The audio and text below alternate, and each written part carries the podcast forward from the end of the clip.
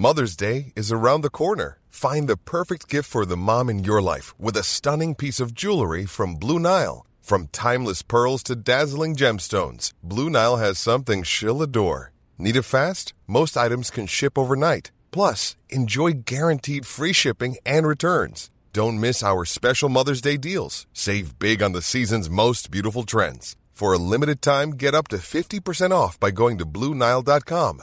That's BlueNile.com. Hey, salut à tous, petit disclaimer pour vous dire que Cédric a eu des petits soucis d'internet pendant notre enregistrement, donc euh, ça bug un petit peu avec la voix, il y a parfois on n'entend pas bien ce qu'il dit, mais ça s'arrange au bout d'un moment, donc euh, désolé pour cette qualité suboptimale, et on fera mieux les prochaines fois. Et voilà l'épisode. On va parler de la fin de la grève sur Reddit, hein, peut-être pas ailleurs. On va aussi parler de Meta qui s'attaque férocement au Canada, de l'AFP qui fait un procès à Elon Musk et tout le reste de l'actualité dans le rendez-vous tech.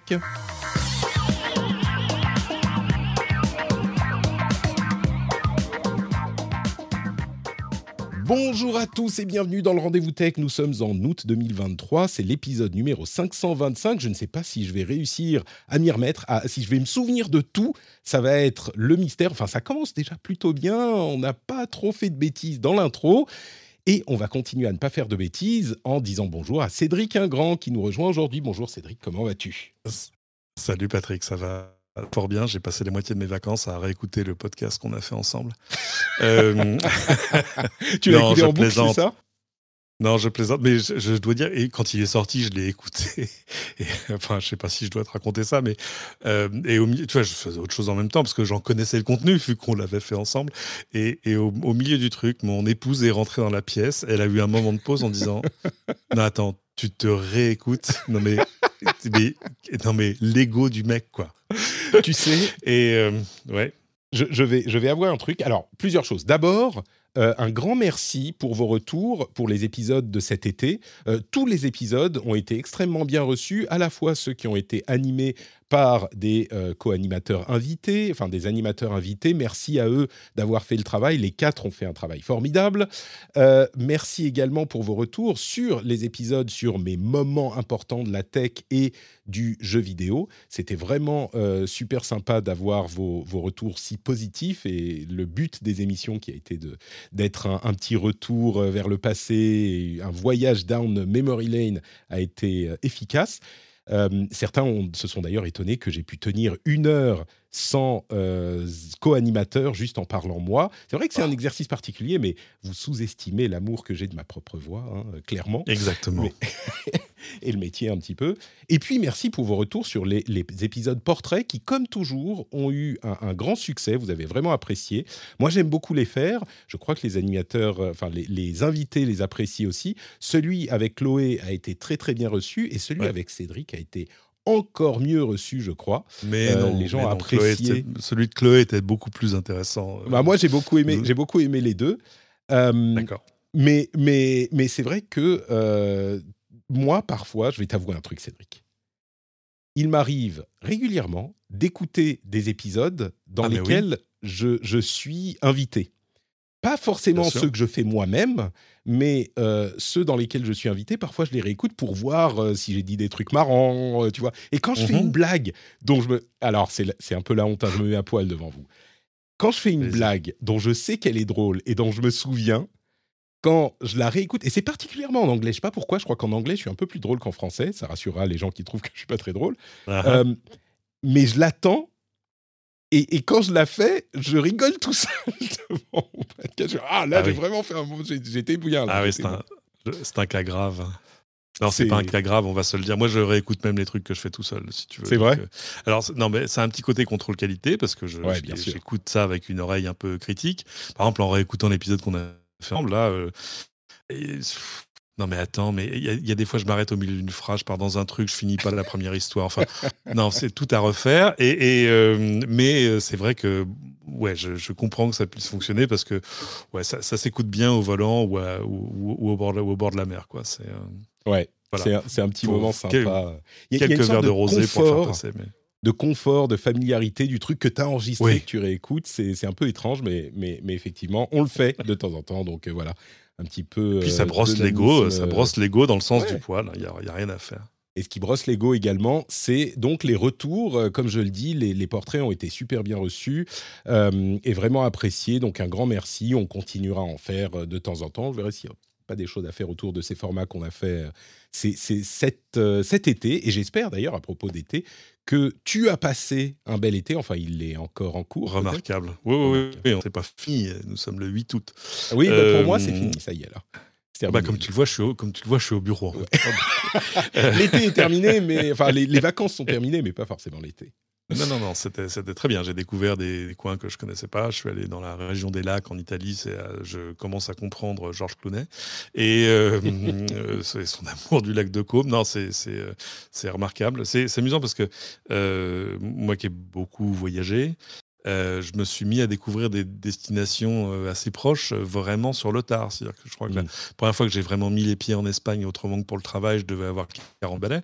Et, et pour l'Italie, encore, euh, et, je m'en désole, enfin je m'en désole, façon de parler, parce que euh, si j'étais allé plus en Italie, je serais allé moins au Japon. Enfin, tu vois, oui, oui la, vie, la vie, c'est une succession de choix. Mais euh, non, non, l'Italie, c'est bon, mangez-en, quoi. C'est vraiment. Alors moi, j'ai fait un petit peu, j'ai découvert quelque chose aussi, c'est la vie en camping-car. Je disais caravane avant, et, et, en fait, c'est on m'a repris quand j'en parlais sur, euh, sur Twitter, on m'a dit Oh, mais ça, c'est un camping-car, enfin, monsieur Donc, euh, j'ai offensé les membres de la communauté. mais mais c'était super sympa. On a fait cinq jours avec les enfants, alors 5 ans et 2 ans. C'était particulier. Euh, FBI, les fausses bonnes idées. non, et franchement, c'était super sympa. Franchement, on s'est bien marré. On est allé dans trois parcs nationaux en Finlande. Euh, j'ai vu pour la première fois ah un lac, enfin un, vrai lac, euh, tu vois, de, de, Finlande. J'en avais vu un petit peu, mais là, on a voyagé pour voir un autre lac. Il y en a une bonne quantité, mais il y avait des trucs. Il y avait des trucs vraiment intéressants, une ferme traditionnelle d'il y a 100 ans. On a vu un, un parc national qui est dans un marécage, en fait. C'était super simple, c'était super beau. J'en fais un petit édito que je vous diffuserai pour les patriotes ce week-end et je vous raconte tout mon voyage. Donc, si vous voulez euh, savoir de quoi il en a retourné, vous pouvez sur Patreon avoir euh, accès à l'épisode dès ce week-end. Donc euh, voilà, vous saurez tout de mon été et je mets également dans cet épisode quelques articles que j'ai retenus parce que j'ai quand même fait un petit peu de veille pendant l'été. On ne se refait pas, j'ai suivi la voilà. aussi. Même si j'avais les, épisodes, c'était marrant d'écouter les épisodes de l'été, enfin des animateurs, des animateurs invités parce que du coup, j'ai découvert certains angles de la tech que je, et de, du jeu vidéo auxquels je, ne, je, n'avais pas pensé. Donc, c'était, ils ont très bien fait leur travail. Merci à eux encore. Tu, referas le camping-car? Ouais, je pense. On va attendre un peu. Euh, c'est-à-dire que deux ans, elle était un peu. D'ailleurs, on a fait un truc J'en parle dans l'édito. Avec la petite de deux ans, on est parti avec la poussette sur un truc de trekking dans un parc national qui était censé pas être très long. On s'est retrouvé à escalader des montagnes, à marcher dans des marécages. Enfin, avec la, la, poussette et la petite de deux ans, c'était formidable. Euh, ça a duré une heure et demie un jour. en même temps, moi, je me, moque, je me moque gentiment parce que c'est vrai que euh, la dernière fois qu'on l'a fait, c'était une très mauvaise idée parce qu'on avait un bébé qui avait 4 mois. Euh, ah donc ça, c'était ça, c'était hardcore, vraiment. On n'était pas allé bien loin. On était allé en Bretagne. Et, mais en revanche, moi, j'ai quand même le souvenir de, des quelques fois où mes parents l'ont fait avec moi. Mmh euh, enfin avec mes frères et sœurs, et, euh, et, ça reste des, grands souvenirs. Alors c'est vrai que c'était pour aller faire euh, la Californie, genre de truc, mais même ah pour aller en Irlande, tout ça, c'est des grands souvenirs. C'est que juste pouvoir dormir quand t'es un môme dans des lits superposés, déjà c'est le kiff. Alors ça c'est et, et, pouvoir faire des trucs pendant que les parents conduisent ou pouvoir dormir ou mater le machin ou écouter ta musique machin c'est le bonheur c'est emmenez-moi au bout du monde donc c'est ça donc voilà il faut faire des efforts parce que c'est des, des machines à souvenirs pour les enfants voilà, exactement. Et c'est un peu pour ça qu'on l'a fait. Je pense qu'on le refera, mais on attendra peut-être qu'elle soit un peu plus âgée, parce que deux ans, c'était compliqué. On n'est ah pas bien loin non La barre un peu haut, là. Et je parlais de remerciements, je vais également remercier Kurgans, Freddy Rech, Rec, Freddy Rec, euh, Patrice Ringo et les producteurs Raph et Olivier Maury c'est les gens qui ont rejoint ou qui sont producteurs pour le Patreon, le Patreon du Rendez-vous Tech. Vous savez, ça n'a pas changé hein, pendant les vacances. C'est grâce à ça que euh, je peux offrir des vacances mémorables en camping-car à mes enfants. Vous vous souvenez, il y a 15 ans presque, euh, quand je vous disais euh, le Patreon, c'est super, ben, je disais que ça sert à manger, à me payer des pâtes. Aujourd'hui, l'enjeu a un petit peu changé. Euh, c'est pour des choses un petit peu plus importantes. C'est aussi pour que mes enfants aient de quoi se vêtir. Donc, euh, merci, merci à tous ceux et à toutes celles qui participent au Rendez-vous Tech et au Patreon. Je vous fais de gros bisous. Et du coup, on va se lancer enfin, enfin, dans les infos à retenir de cette semaine. Ah merde, je l'ai encore dit. Mais là, je ne savais pas comment faire la transition. Vous savez, j'ai 10 ans, plus de 10 ans, 12 ans, 13 ans de rendez-vous tech. Euh, d'habitude de faire la transition à la voix, pas à la musique. Il faut, le temps que ça, que ça change. Et donc, on a trois sujets importants. Euh, celui, le premier, il est important, mais on va euh, l'expédier relativement vite. C'est une mise à jour, une info sur la, grève sur Reddit. Vous vous en souvenez Il y a quelques semaines de ça. Oh, un patriote J'ai eu Aurélien Dimeo qui nous rejoint sur Patreon en direct pendant qu'on est en train d'enregistrer. C'est incroyable. Merci beaucoup. Merci beaucoup. Euh, donc, Reddit, ils ont lancé une grève sur Reddit. Quand je dis ils, je parle bien sûr des euh, Redditeurs, des utilisateurs de Reddit suite à une décision du président de Reddit qui s'appelle Steve Huffman, qui a décidé de changer la manière dont les API, les accès pour les programmes externes étaient gérés et qui coûtaient beaucoup plus cher. Suite à ça, je vous le fais en rapide, les euh, utilisateurs et les modérateurs des subreddits ont décidé de se mettre en grève, donc de, soit de bloquer complètement, soit de limiter l'accès au euh, subreddit, donc à la communauté, au contenu de la communauté, et Steve Hoffman, le président, a pris quelques mesures, il a changé quelques modérateurs, il a, euh, on va dire, poussé un petit peu, mais il n'a pas non plus complètement euh, repris le contrôle sur les subreddits, il les a laissés faire. Et ce qu'il disait, c'est, vous savez, sur Internet et sur Reddit en particulier, ce genre de mouvement, ça finit par passer. Donc, bon, bah, on vous a écouté, désolé, on a pris une autre décision, mais euh, voilà, on va pas changer notre décision. Et il se trouve que trois des plus gros subreddits qui étaient en grève euh, la semaine dernière ont décidé d'arrêter leur grève. Leur grève prenait une forme rigolote, c'est qu'on avait le droit de poster que du contenu qui incluait le comédien américain euh, John Oliver, enfin le comédien britannique euh, qui, qui officie aux États-Unis, John Oliver. Donc il y avait du contenu, mais c'était que du John Oliver partout. Et du coup, ils ont décidé finalement d'arrêter ça, donc de mettre fin à la grève. Le contenu peut revenir à la normale. Du coup, la question que je pose un petit peu à Cédric, c'est est-ce qu'il n'avait pas raison, Steve Huffman, quand il a dit, vous savez, euh, ça va passer et Reddit ben reviendra à la normale la grève euh, de, du Reddit, finalement, n'a pas eu euh, l'effet escompté du tout. Et là, bah, ah la réforme est passée. Quoi. Il n'allait pas revenir en arrière. C'est-à-dire que lui, il a un problème structurel de modèle économique. Euh, euh, accessoirement au moment où il se dit, non mais attends, euh, il y a tous les moteurs d'IA qui sont en train de venir s'entraîner sur tout mon contenu. Et c'est vrai que le contenu de Reddit, quand c'est énorme. donc il n'avait pas d'autre choix et, il avait pouvait pas revenir en arrière ça aurait été il serait fait lourder enfin c'était Surtout face, bon, euh, c'est vrai que c'est toujours compliqué parce que tu te retrouves euh, en, face à face avec ceux qui sont euh, tes supporters les plus fervents, tes mmh. utilisateurs les, plus anciens, enfin, etc. Mais donc, est-ce qu'il aurait fallu qu'il l'explique mieux, qu'il l'amène mieux, qui voilà, mais non, je pense qu'il était quand même dans une, dans une sorte d'urgence. Reddit a jamais gagné d'argent, si mes souvenirs sont bons. Euh, donc, euh, donc voilà quoi. Est-ce que ça aurait été différent s'il avait dit bon bah écoutez on continue maintenant Reddit sera payant enfin tu vois. Mais je pense pas que c'était le, le, bah, chemin qu'il avait envie de prendre. La décision de, de Huffman, c'est une chose, mais ce que moi je trouve vraiment intéressant ici, c'est que la grève a fini par s'essouffler. Est-ce qu'elle avait d'autres choix? Je ne sais ah, pas. Les modérateurs, il faut savoir, euh, les modérateurs auraient pu dire bon bah il n'a pas changé d'avis, donc nous on quitte nos postes de modération. Tu vois, il y en a qui l'ont fait, mais finalement il a gagné ce bras de fer. Bah, je, je, vois pas comment ça aurait pu se terminer autre. Mmh. Euh, d'abord parce qu'il faut, faut savoir euh, mettre fin à une grève.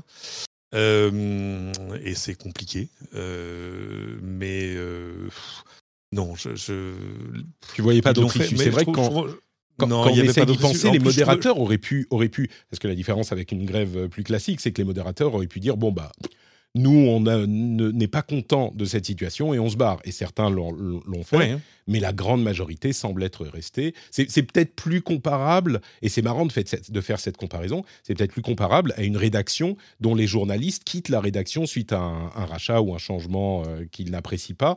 Ouais, on est, on est plus dans la grève du zèle, quoi. Mais euh, ah non, non les journalistes, ils ont la, ils ont la ressource de, de, le faire. C'est-à-dire que tu, tu, peux euh, quitter une rédaction pour.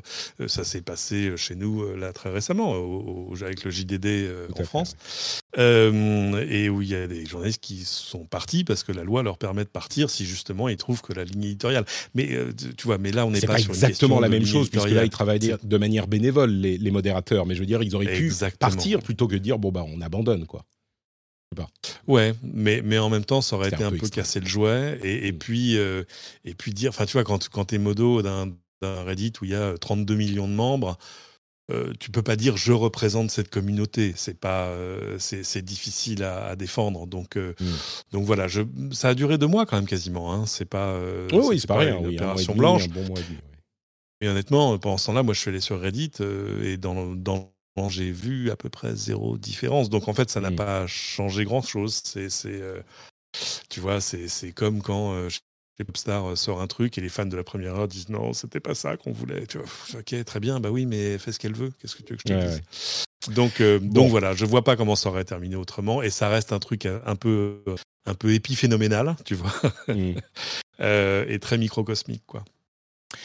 Deuxième sujet, c'est un autre bras de fer, là encore, entre un réseau social et une autorité. Euh, je ne sais pas si on peut le, faire la comparaison comme ça, mais euh, c'est la loi dont j'ai oublié le nom, Bill. Ah, C18, C18, la loi C18 canadienne, qui a imposé mhm. aux euh, réseaux sociaux et autres moteurs de recherche de rémunérer les titres de presse quand ils utilisent du contenu pardon, oui, de, rémunérer les titres de presse quand ils, utilisent de leur contenu. C'est-à-dire que euh, quand Meta affiche le titre et le début d'un article, euh, d'un article quand on met un lien partagé sur Meta, Meta devrait être contraint de rémunérer la publication dont, euh, dont l'article est originaire. Même chose avec Google. Si ça vous rappelle quelque chose, c'est que le même type d'initiative a été initiés dans d'autres pays du monde. Mmh Et parfois, disons que parfois ça a poussé les GAFAM à euh, ouvrir un petit peu le portefeuille et à financer en partie avec des sommes qui sont modiques pour eux, mais importantes pour euh, ceux qui les reçoivent, bah, à financer la presse. Euh, c'était le cas en Europe, en France, je crois en Espagne. En Belgique, en Espagne. voilà. oui, oui, enfin, il y a des fois où ça s'est assez mal terminé aussi. Et exactement. Alors, il y a eu d'autres exemples où ça s'est pas super bien terminé, et tous les experts au Canada disaient euh, ne vous inquiétez pas. De toute façon, si on fait, si on met en place cette loi, eh bien, euh, ils finiront. Ils disent maintenant ne, que c'est inacceptable, qu'ils ne veulent pas, mais ils finiront par euh, ouvrir le portefeuille là encore pour donner des revenus aux publications dont ils utilisent le contenu. Malheureusement, euh, ça ne semble pas s'être passé comme ça. Possiblement, il est possible que euh, ça soit le pays ou la foi qu'on choisit euh, les GAFAM pour dire bon, bah, si on continue à, donner de l'argent, ça va jamais s'arrêter. Donc, cette fois-ci, il faut être ferme et le Canada est peut-être un pays de taille raisonnable pour qu'on décide de bloquer tout. Mais dans la pratique, c'est ce qui s'est produit. Meta, donc Facebook, Instagram, etc., a dit alors la loi est passée, nous supprimons les liens de des, euh, publications quand elles seront postées sur Facebook. Parce que nous ne voulons pas les rémunérer, tout simplement. Et du coup, le problème que ça pose, et qui est toute l'essence de ce bras de fer, c'est que, évidemment, Facebook, Google et les autres sont des immenses, euh, des immenses générateurs de visites pour les sites dont les liens sont postés sur les, et donc maintenant, euh, il se retrouve dans une situation euh, qui est décrite par Michael Geist, dont j'utilise l'article pour euh, commenter ceci, dans une situation lose, lose, lose, lose, c'est-à-dire que Facebook et les GAFAM y perdent parce qu'ils ont moins de contenu, les, créateurs, les, publications y perdent parce qu'elles n'ont plus le trafic généré par ces gros sites, les utilisateurs y perdent parce qu'ils ont moins de de, contenu sur les plateformes et ils peuvent plus retrouver les informations et, s'informer correctement. Et le gouvernement également euh, y, perd puisqu'il a l'air un petit peu ridicule et puis il a créé une situation qui est impossible. Donc là, c'est vraiment le, le, pire scénario possible, quoi. J'ai l'impression. Ouais, et alors, enfin, bon, c'est des histoires qui durent depuis euh, plus de 20 ans. Hein. Moi, je me souviens les débuts de Google News, de tout ça, où là aussi, on disait. Au début, les, débats étaient plus simples. C'était attendez, mais euh, euh, prend pas Google page news. Il y a des gens qui s'informent uniquement en regardant Google News et ils cliquent même pas. Euh, euh, donc en fait, on détourne du trafic. Bon, euh, là-dessus, Google avait dit, bah, écoutez, vous savez, tout comme vous pouvez quand vous êtes un site refuser d'apparaître dans le moteur de recherche, vous rajoutez un petit truc hein, dans votre robots.txt sur votre serveur, on va vous donner plein d'outils qui vont vous permettre de dire, je veux apparaître, je veux pas apparaître, je veux que tel article apparaisse et pas tel autre. Je veux même faire apparaître mes articles payants et pas. Enfin, très bien chose, c'est que les sites médias ont un contrôle assez granulaire sur les articles qui, apparaissent ou pas. Les réseaux sociaux sont un autre problème. C'est-à-dire que euh, quand on dit à Facebook, oui, vous utilisez, Facebook choisit pas les liens qui publiés sur sa plateforme. C'est pas Facebook qui fait euh, de l'éditorialisation en disant aujourd'hui je vais publier la une du, New York Times et puis tel truc. Non, c'est ces utilisateurs qui les utilisent pour, euh, qui utilisent les plateformes pour, pour partager des articles. Dans ce sens. Mais excuse-moi, je t'interromps un peu. Ouais, euh, ça, ça, fait tout de même, ça crée tout de même alors je ne sais pas si je veux dire du contenu, mais c'est la raison pour laquelle, l'une des raisons pour lesquelles ça contribue à, au contenu qui est présent sur Facebook et les raisons pour lesquelles les utilisateurs vont sur Facebook. Tu vois, ce, type de lien vers des euh, contenus externes euh, sont l'une des raisons pour lesquelles les gens vont sur Facebook. Donc, même si c'est pas Facebook qui choisit, qui éditorialise, euh, ça contribue à leur produit, quoi. Ça construit leur produit me fais un peu l'avocat du Ouais, si tu veux, si tu veux, mais, mais c'est aussi le cas pour toutes les autres choses que tu partages. Et, et, euh, c'est là, petit prérequis sur la discussion. On peut pas me, soupçonner euh, d'être un, CI de, Facebook, loin de là. Euh, et on pourrait me soupçonner à l'inverse d'avoir une sympathie naturelle pour les sites médias, parce que moi j'ai travaillé pour des sites médias, je travaillé pour des journaux, etc. etc. En plus, c'est des gens que je connais quand même dans l'ensemble.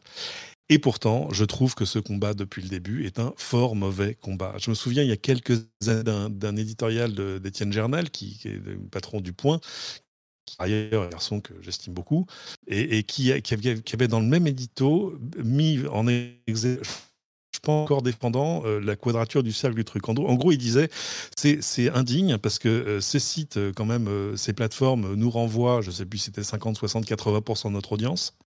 Euh, mais euh, en même temps, il faudrait qu'elle nous paye. Là, je fais le résumé, si tu veux. C'était dans deux paragraphes différents. Mais c'était en gros, c'est ça. Il faut que ces gens nous payent parce qu'en plus, ils sont vachement importants pour notre audience. Et, là, moi, sur une boutade, j'avais dit, mais moi, si j'étais Google, je, je, renverserais le débat en disant, écoutez, vous savez quoi, vous voulez apparaître dans Google News, c'est 50 000.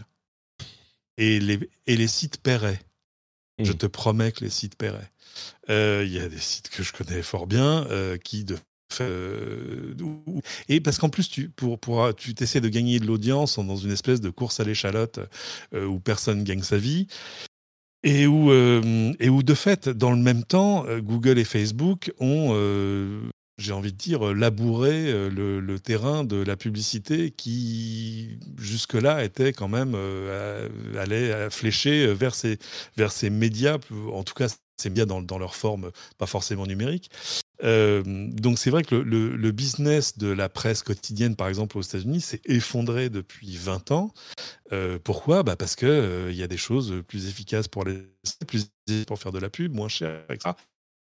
mais mais est-ce que c'est un est-ce que ça peut être un prétexte à dire, bah écoutez, c'est pas grave, maintenant que ce sont eux qui gagnent de l'argent, c'est eux qui vont nous payer Bah non, euh, les, les, les, les fabricants de voitures n'ont euh, pas payé euh, les fabricants de calèches, tu vois ce que je veux dire? Non, mais ça, si, tu, si on considère marrant, que On s'en souviendra dans un moment de ce, de ce débat. C'est en fait le cœur euh, de ce problème, effectivement, euh, la différence entre ce dont tu as parlé, qui est effectivement un débat qui est euh, éternel, ou en tout cas comment on dit, décennaire, des, ça fait quelques décennies qu'on l'a, récurrent. Euh, c'est que là, Facebook a dit bon bah stop quoi. Euh, enfin, c'était déjà arrivé en Espagne notamment. Euh, et Google en Belgique aussi, si mes souvenirs sont bons, en Belgique, Google avait dit mais c'est pas grave, on va juste retirer tous les sites médias de l'index. Moi, j'ai pas de souci avec ça. Et évidemment, les gens avaient poussé des cris d'orfraie en disant ah non mais attendez, vous pouvez pas faire ça. Ah bah attendez, on croyait que soit c'est payant, soit c'est voilà. Et, et, donc, il n'y a, pas de, a pas de solution simple, mais c'est l'un des trucs pour lesquels je jette pas la pierre aux plateformes hmm. quand elles se mettent à faire des choses un petit peu violentes, euh, juste pour arriver à, tu vois, prove a point, comme on dirait en anglais, sur non, attendez, qui a besoin de l'autre En fait, la, question, hmm. elle est là c'est qui a besoin de l'autre? Ouais. Parce que.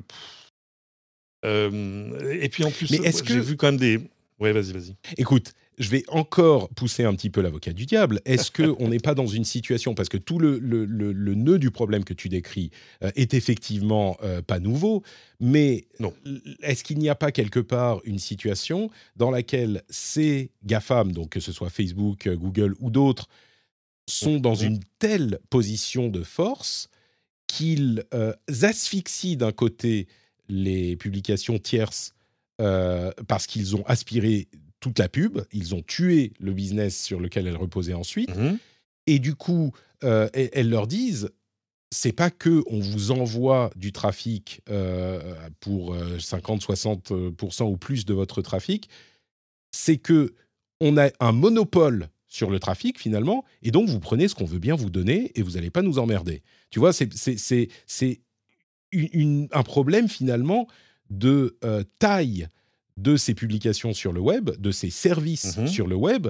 qui leur donnent une puissance démesurée par rapport à la puissance de leurs partenaires, qui créent eux véritablement le contenu qui est utilisé ensuite. Donc cette disproportion de, taille et de puissance crée une situation dans laquelle euh, ils n'ont pas le choix. Tu vois, ils doivent se contenter de ce qu'on leur donne. Et, c'est un petit peu ce qu'essayent de renverser ces lois avec plus ou moins de succès. Oui, et c'est ce qu'on a vu, ce qui s'est passé en Europe aussi, etc. Mais il y a des fois où, par exemple, Google pour, euh, pour euh, tu vois, dépassionner le débat, et puis peut-être aussi de manière tactique, euh, parce que vraiment où il y avait d'autres débats, tu vois, sur le RGPD, sur la publicité en ligne, etc. Et là, tu, vois, là, c'est touche pas au Grisby. mais, mais ce que je veux dire, c'est qu'on ne peut pas faire reproche à Google et à Facebook. Euh, de les sites médias qui pas de mode dynamique. Oh, oh, tu, tu, coupes, tu coupes beaucoup, Cédric. Tu peux, tu peux répéter ah, ce que tu viens de dire? Je disais, on peut, on peut pas faire reproche, quand on est un site média, on peut pas reprocher à Google et à Facebook son, sa propre absence de modèle économique. Euh, c'est-à-dire que l'audience pure, on le sait, euh, ne suffit plus à, financer ces sites. Ça, ça, pouvait suffire quand on était, tu vois, sur des bannières, sur tout ça. Depuis qu'on fait de la pub ciblée, qui est, qui est chiffrée au centime, clé, le machin, le contexte, bah ça c'est plus efficace pour les danseurs, mais ça rapporte moins au site. Euh, et, et, ça, on peut pas on est dans un truc qui est une sorte de marche normale de l'innovation. Et euh, voilà, il faut relire Schumpeter. C'est de la destruction créatrice. Alors, on voit ce qu'on détruit en site média. On ne sait pas exactement ce qu'on crée. Mais, mais, euh, mais il paraît qu'à la fin, tout le monde s'y retrouve. Donc, euh, ok, soit. on verra. Ce que je veux dire, c'est qu'il y, a quand même un championnat du monde de la mauvaise foi à dire à ces plateformes attendez, vous, vous nous envoyez tout, votre tout notre trafic et en plus, il faudrait que vous nous payiez mais payer pourquoi? Pourquoi? Et pourquoi? Alors, là, si on veut se faire vraiment l'avocat du diable, et là, je vais me faire des ennemis parmi mes amis, pourquoi payer ces sites-là et pas les autres? Pourquoi est-ce que moi je suis pas payé quand je poste une photo, euh, que j'ai un truc, une image que j'ai fait avec Midjourney? Pourquoi Tu vois ce que je veux dire? Il y a, un côté, euh, nous sommes les seuls arbitres du bon goût. Tu vois ce que je veux dire? Nous sommes le seul contenu qui a une réelle valeur. Et là aussi, euh, il y a, enfin, là aussi, il faut redescendre de son ego. et se trouver un modèle économique qui fonctionne soi-même, quoi. Pas aller demander à, Google. Ouais, voilà. C'est un peu l'avocat du diable coupe ta caméra, on va voir si ils sont arrivés. Hein. Le, payant, ça fonctionne. Hein. Oui, oui, bah, bah, il y en a plein qui sont arrivés. Il y a, d'ailleurs. Euh, tiens, coupe, ta caméra, comme je disais, on va voir si ça améliore le, le, son de mon côté. Euh, ok, d'accord. Le, il y en a effectivement qui sont arrivés, comme tu le dis, euh, et on pense au New York Times, à Bloomberg, au Wall Street Journal, qui sont des publications anglophones, donc qui ont une audience qui est monumentale Mais tout de même, moi, quand je pense à la tech ou même aux jeux vidéo, c'est pas Bloomberg que je vais penser. Alors, ils ont un angle business, mais ils sont incontournables dans l'actualité et l'information dans ces domaines. Et j'imagine que c'est le cas dans tous les côtés business. Alors, pour la tech, qui, les, business qui ont une grande portée, mais euh, ils se sont effectivement euh, diversifiés. ils ont euh, des formules par abonnement qui pouvaient peut-être faire rire à, un moment il y a longtemps. Aujourd'hui, mmh. vraiment, Bloomberg le Wall Street Journal et d'autres sont incontournables pour l'information vraiment et euh, le travail d'enquête de journalistes. Donc c'est vrai qu'il y a peut-être quelque chose à, repenser euh, à ce niveau-là. Mais du coup, je passe à la news suivante et on va parler un petit peu de Twitter.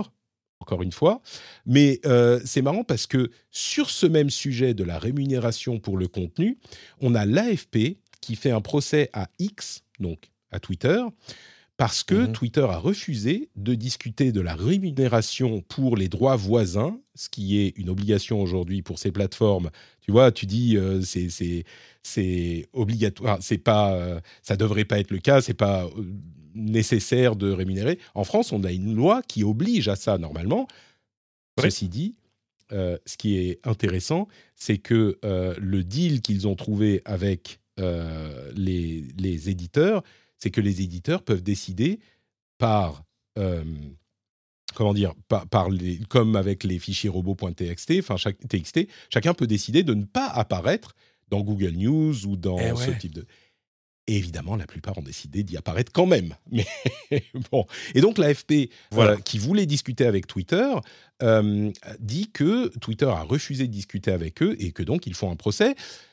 On pourra parler dans un instant de ses droits voisins, justement, mais ce qui est intéressant, c'est de noter la réponse d'Elon Musk sur Twitter, évidemment, enfin sur X, excusez-moi, ça fait 15 ans que je dis Twitter, donc il va me falloir un peu de temps avant de changer de nom. Il répond Ah, this is bizarre. Et bizarre, c'est pas comme en français, c'est pas juste bizarre, c'est genre, c'est. Euh, enfin, je sais pas, c'est genre mal formé, quoi. C'est étrange, c'est grotesque. C'est euh, curieux, c'est étrange, c'est étrange, ouais. Mais c'est plus fort. Bizarre, c'est carrément grotesque, quoi, en, en anglais. Et ils disent Ils veulent que nous les payons pour envoyer du trafic sur leur site où ils font du, revenu par la pub et nous n'en faisons pas. Et évidemment, ce qui est extrêmement frustrant, comme toujours avec, euh, dans ce genre d'argument, et en particulier avec M. Musk, c'est la mauvaise foi, puisque évidemment, Twitter fait du, du revenu avec de la pub sur le contenu de l'AFP notamment et de tous les éditeurs, en affichant euh, les mises à jour et les contenus, euh, euh, comment on dit, MBD de ces, de ces mhm. sites sur le site Twitter. Donc, on pourrait tout à fait lui faire le reproche qu'il fait à, à l'AFP, et il l'occulte totalement de son argumentaire, mais bon. Ouais, alors c'est plus compliqué dans le cas de l'AFP. Il euh, faut, se souvenir de ce qu'est le, métier de l'AFP. Le métier de l'AFP, c'est un métier d'agence. En clair, l'AFP fournit du contenu à des médias clients. Il euh, faut penser à l'AFP comme un grossiste, tu vois ce que je veux dire. Et, en fait, un jour, euh, l'AFP s'est aperçu que, bah, alors je ne sais pas pourquoi d'ailleurs, ils avaient au début un petit site où ils, mettaient quelques dépêches. L'AFP, c'est 5000 dépêches par jour, hein, c'est pas, ça rigole pas. Et, où ils mettaient quelques dépêches. Et, et je me souviens, à l'époque, il y avait des médias client de l'AFP, c'est très cher un abonnement à l'AFP, hein, c'est très très cher. Et ça dépend de ton média, de la taille, de machin, de ton audience, de plein de trucs. Mais les médias disaient non mais attendez, hop, hop, hop, hop. tout comme, tout comme euh, ton, ton magasin du coin de la rue se, se, plaindrait si le grossiste qui lui vend des trucs se mettait à les vendre en direct au, public.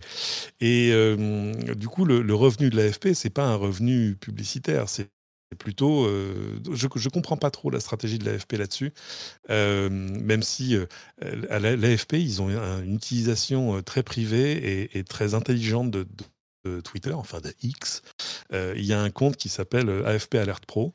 auquel tu ne peux t'abonner que si tu es, tu fais partie d'une rédaction abonnée à l'AFP. Hmm. En gros, tu leur donnes ton mail machin et ils valident ton compte. On est euh, quelques milliers euh, inscrits dessus. Et là-dessus, en fait, tu reçois en direct sur Twitter les alertes AFP. L'alerte AFP, c'est un truc important. Hein. C'est euh, mmh. c'est pas le pape est mort, mais, mais voilà, tu t'en reçois quelques douzaines peut-être par jour. en fait, l'AFP avait un truc qui permettait d'envoyer des alertes à tout le monde en même temps. Et du coup, ils, ils, ont trouvé que Twitter était quand même un outil génial. Et de fait, c'est un outil génial pour ça. je remarquerai que l'AFP ne, ne, rémunère pas Twitter pour cet usage. mais ah oui, c'est ça, c'est ce que, ce que je disais. Donc, d'une je ne sais pas si l'AFP si l'AFP est vraiment dans une situation qui est différente de celle de, du monde. Tu, effectivement, c'est un grossiste, mais alors il publie pas. En, contrairement à Reuters, qui est également, je crois bien, une, euh, une agence euh, comparable à l'AFP, Reuters a un site sur lequel il publie énormément euh, d'informations. Là, pour le Tout à fait. plein de dépêches. Bon, en tout cas. si, si, ils ont. L'AFP publie pas mal de choses. enfin, je pense qui essaie de danser un peu sur les deux pieds, c'est un peu compliqué. Euh, donc bon, peut-être pas forcément le meilleur exemple. C'est-à-dire que si ça avait été, tu vois, je sais pas, Le Monde, par exemple, là on aurait compris. Euh, mm. sans souci. Mais euh, bon, c'est, je pense qu'ils essayaient de, de, de, comment dire, de, ils ont mis le pied dans la porte. C'est, cette histoire de droit voisin. L'histoire des droits voisins, c'était, aussi l'un des fondements de, d'Adopi à l'époque, faut se souvenir. Mm. Le truc qui te demandait un paiement, mais pas pour un truc spécifique. Parce qu'en plus, là, ce, qu'on, ce qu'on oublie de raconter, c'est que ce qui est demandé aux plateformes, c'est de faire un chèque à peu près forfaitaire. C'est pas, on mm. n'est pas en train de dire alors tel lien a eu tant d'impressions, ça vaut tant. Non, non, non, non. C'est un chèque forfaitaire qui serait reventilé euh, au site média, mais auquel c'est, c'est à, creuser, pas tous. Euh, un peu sur le principe de la SACEM, tu vois ce que je veux dire. Mhm. Même si euh, sur, la SACEM, on est sur des, mécanismes un peu plus directs. Donc euh, c'est vrai que pour essayer de, résoudre ce qu'on voit comme une injustice, on crée une petite usine à gaz quand même dans l'ensemble. je suis pas sûr qu'on s'approche de la solution, mais la solution existe-t-elle? C'est la grande ah, question. La solution, c'est de, faire des, de faire médias qui ont des modèles économiques. Écoute, euh, je ne sais pas si les artistes qui bénéficient de la SACEM auraient le même euh, avis que toi sur le sujet. Ça serait peut-être intéressant de leur poser la question. Moi, je peux dire que mon frère, qui est inscrit à la SACEM, est bien content de recevoir un petit chèque. Euh, oui, mais on pourra. Alors là, on, peut, on va pas se lancer sur un débat sur la SACEM, mais c'est que par exemple en France, hein, si tu publies des, des musiques libres de droit et que tu les explicitement libre de droit du début à la fin, la SACEM peut percevoir quand même des droits sur leur mhm. exécution publique. Parce qu'on ne sait pas faire autrement. Euh, euh, donc, euh, bah, mais c'est un autre débat. Non, c'est un autre débat, mais tu as raison de le mentionner. C'est un débat voisin. C'est un petit peu, c'est un petit peu la question qui finalement se, discute avec cette histoire de droit voisin qu'on réévoquera peut-être à un moment. Une autre, deux, deux, ou trois petites news supplémentaires sur Twitter. Euh, X, donc Twitter, euh, laisse désormais les utilisateurs de X Blue, donc Twitter Premium, Twitter Blue, ne pas montrer la checkmark qui signifie qu'ils sont utilisateurs de Twitter Blue, ce qui est quand même assez ironique, puisque la base de l'idée de Twitter Blue était de permettre euh, aux gens de montrer qu'ils étaient légitimes et pas des bots et bien la personne euh, vérifiée qu'ils disaient être grâce à ce checkmark. C'était de là vraiment le, cœur de ce problème, c'était cette histoire de checkmark qui était une, validation de la personne euh, en question. Et évidemment, elle a eu tellement mauvaise presse, cette checkmark, parce que, bon, tout ce qui s'est passé avec Twitter, qu'aujourd'hui, semble-t-il pour cette raison, Twitter vous laisse l'option de ne pas l'afficher. Mais comme euh, ça vous fait remonter dans les classements, euh, dans l'affichage, dans l'algorithme. Euh, comme ça vous donne certaines possibilités, on saura quand même que vous êtes abonné, mais bon, ça vous permet de vous cacher d'une certaine manière. Enfin, c'est quand même...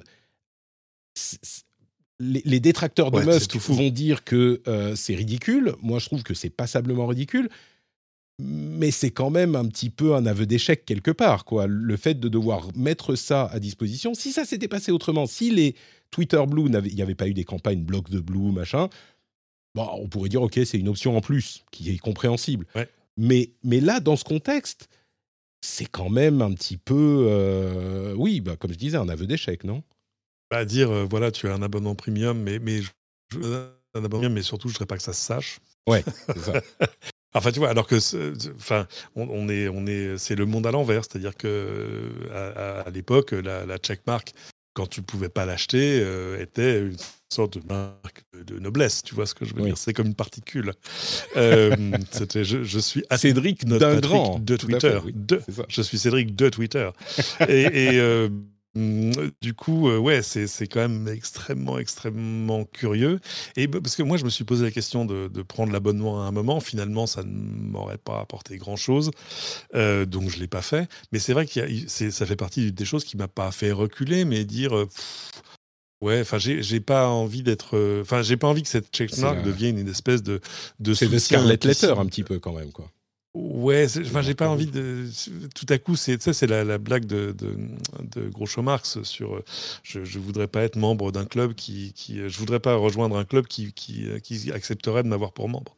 Euh, mais. Euh, et. Euh, et non, parce que c'est vrai que hum, la mécanique où, les, les, réponses par des comptes qui ont la checkmark, les, ces réponses apparaissent en premier, euh, tu te retrouves euh, au milieu de gens qui sont, euh, comme tu dirais, des Elon Stans, et, et, puis, enfin, qui sont le, fond, le, fond du, de, l'égout de, ce que, mmh. de ce que Twitter faisait de pire, quoi, dans l'ensemble, et qui, du coup, ont gagné une visibilité immédiate juste pour 8 balles par mois. Bon, j'en ai super content pour eux, mais enfin bon. et là, tu te dis, ouais, j'ai pas envie de rejoindre ce club-là, quoi. Oui, c'est bien le problème. et d'où cette option qui est désormais disponible. Euh, justement, à propos d'argent, euh, Elon Musk a dit alors plusieurs choses à propos d'argent. Euh, il veut donner plus d'argent aux. vous savez qu'il y a un programme de partage de revenus publicitaires avec Twitter désormais, quand on atteint un certain niveau sur la plateforme. ce qui est étrange, c'est que d'une part, Twitter n'a pas d'argent, ne fait pas assez d'argent, et donc le fait de donner une part des revenus publicitaires alors que eux-mêmes ne survivent pas, alors tu peux te dire ok ils, euh, ils financent le truc et ça va leur apporter plus de créateurs de contenu sur la plateforme à terme. pourquoi pas? Je suis pas certain. C'est l'idée effectivement, c'est l'idée en tout cas. Euh, je suis pas certain que ça convainque énormément de gens euh, au-delà de des personnes qui sont déjà dans la mouvance, et là on revient à la politique, excusez-moi, mais dans la mouvance euh, idéologique et politique de Musk, qui sont euh, surtout des gens très à droite de la droite américaine, c'est-à-dire on va dire la mouvance MAGA, euh, qui est de l'extrême droite américaine, et qui sont d'ailleurs ceux qui bénéficient des revenus de cette, de ce programme. Il y a plusieurs créateurs qui ont publier leurs revenus, qui se comptent en milliers, voire en dizaines de milliers de dollars, avec ce programme, euh, qui étaient des gens choisis par euh, l'équipe d'Elon Musk jusqu'au mois dernier, et qui étaient des gens bah, de la mouvance extrême droite.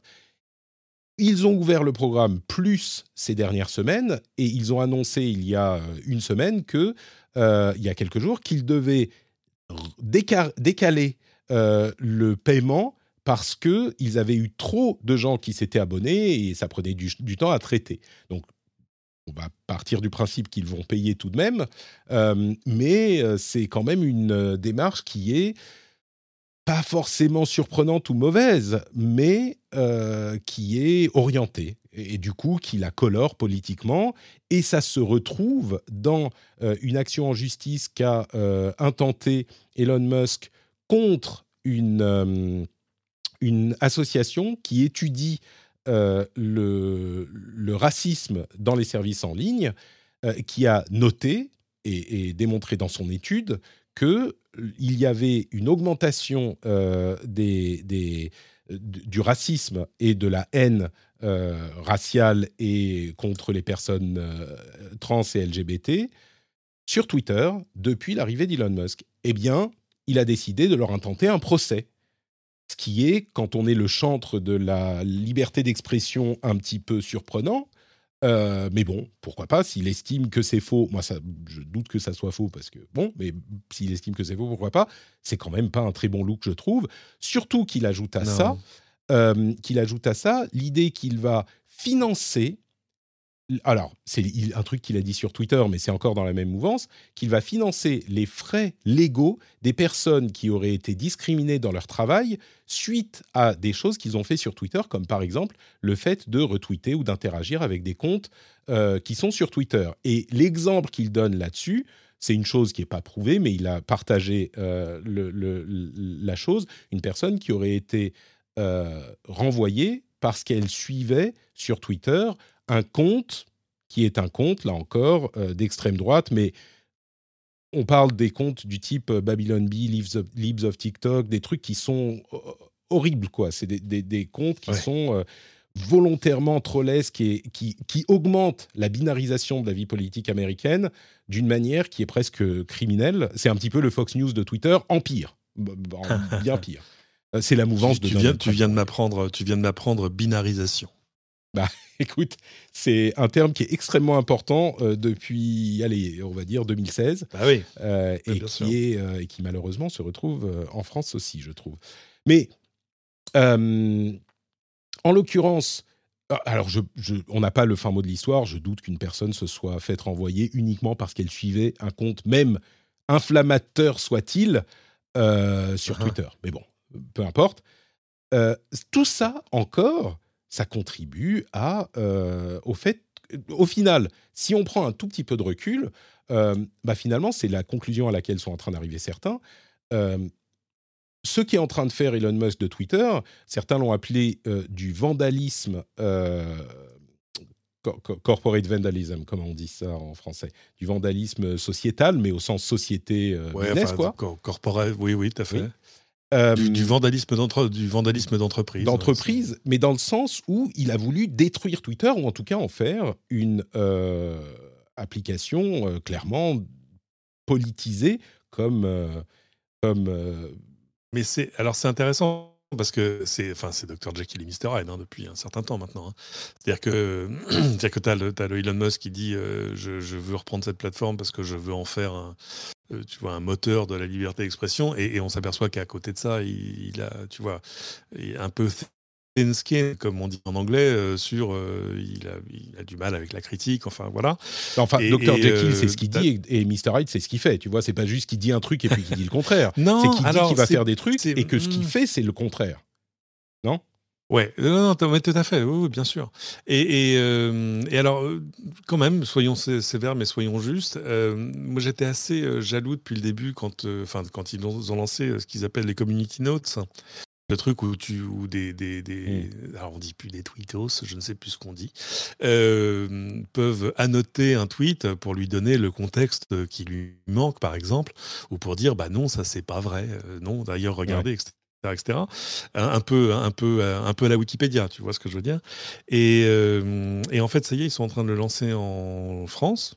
Euh, et je le sais parce que moi j'ai reçu un truc disant est-ce que vous voulez participer? Donc j'ai dit oui, bien évidemment. Mmh. Euh, et euh, il y a un, truc qui m'a impressionné, c'est l'usage des community notes sur les pubs. Et mmh. particulièrement sur des pubs de jeux mobiles, où tu vois une pub avec des vidéos de machin, tu vois, sur des, des, tower defense incroyables, etc. etc. Et en dessous, tu as une community note qui te dit, en fait, le vrai jeu, il n'est pas du tout comme ça. Ouais, c'était vraiment. Euh,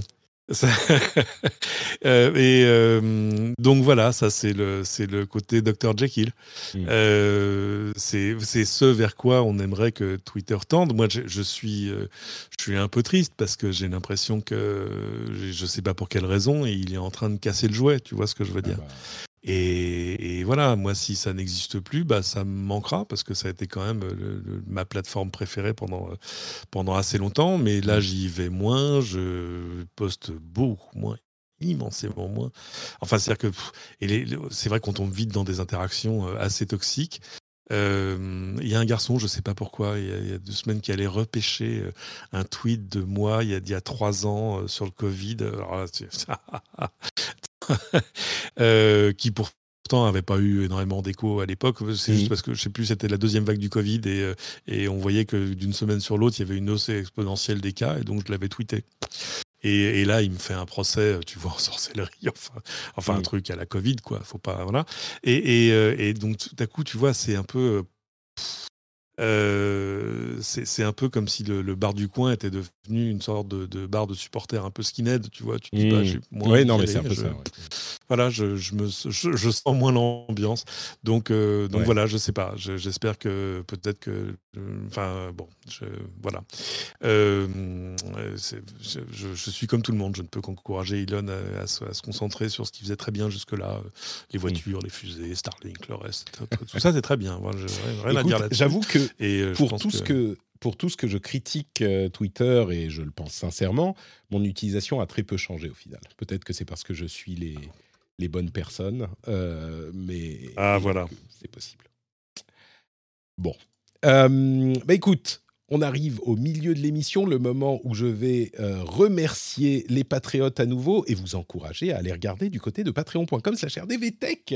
Pourquoi? Pour améliorer votre vie quand vous êtes patriote, sachez que vous, votre vie est 5% meilleure. C'est cliniquement prouvé par des cliniciens. Au moins. au moins, 5%. Tu as, tu as raison de le, de le, signaler. Certaines personnes, qui sont peut-être ma maman, ont euh, témoigné d'une amélioration qui va jusqu'à 32% de leur vie en étant patriote.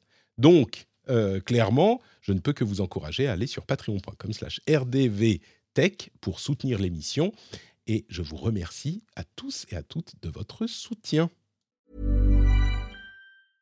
Selling a little or a lot?